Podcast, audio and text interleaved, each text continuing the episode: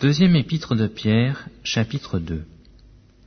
Il y a eu parmi le peuple de faux prophètes, et il y aura de même parmi vous de faux docteurs, qui introduiront des sectes pernicieuses, et qui, reniant le maître qui les a rachetés, attireront sur eux une ruine soudaine.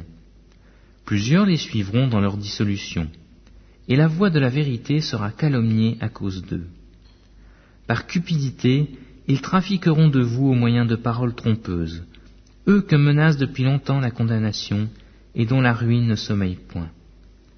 Car si Dieu n'a pas épargné les anges qui ont péché, mais s'il les a précipités dans les abîmes de ténèbres et les réserve pour le jugement, s'il n'a pas épargné l'ancien monde, mais s'il a sauvé Noé, lui, le huitième, ce prédicateur de la justice, lorsqu'il fit venir le déluge sur un monde d'impies, s'il a condamné à la destruction et réduit en cendres les villes de Sodome et de Gomorre, les donnant comme exemple aux impies à venir, et s'il a délivré le juste Lot, profondément attristé de la conduite de ces hommes sans frein dans leur dissolution, car ce juste qui habitait au milieu d'eux tourmentait journellement son âme juste à cause de ce qu'il voyait et entendait de leurs œuvres criminelles, le Seigneur sait délivrer de l'épreuve les hommes pieux, et réserver les injustes pour être punis au jour du jugement. Ceux surtout qui vont après la chair dans un désir d'impureté et qui méprisent l'autorité. Audacieux et arrogants, ils ne craignent pas d'injurier les gloires, tandis que les anges supérieurs en force et en puissance ne portent pas contre elles de jugement injurieux devant le Seigneur. Mais eux, semblables à des brutes qui s'abandonnent à leur penchant naturel, et qui sont nées pour être prises et détruites, ils parlent d'une manière injurieuse de, de ce qu'ils ignorent, et ils périront par leur propre corruption, recevant ainsi le salaire de leur iniquité. Ils trouvent leur délice à se livrer au plaisir en plein jour. Hommes tarés et souillés, ils se délectent dans leur tromperie, en faisant bonne chère avec vous. Ils ont les yeux pleins d'adultère et insatiables de péché.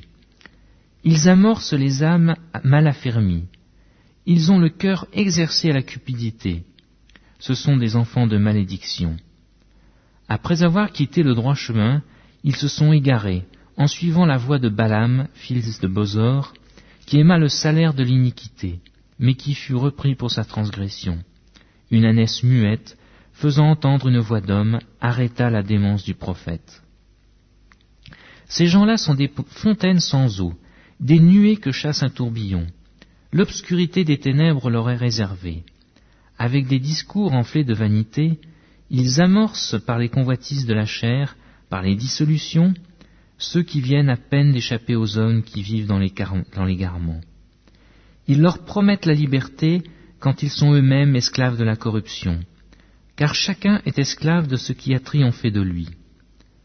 En effet, si après s'être retirés des souillures du monde par la connaissance du Seigneur et Sauveur Jésus-Christ, ils s'y engagent de nouveau et sont convaincus, leur dernière conviction est pire que la première car mieux valait pour eux n'avoir pas connu la voie de la justice que de se détourner, après l'avoir connu, du saint commandement qui leur avait été donné.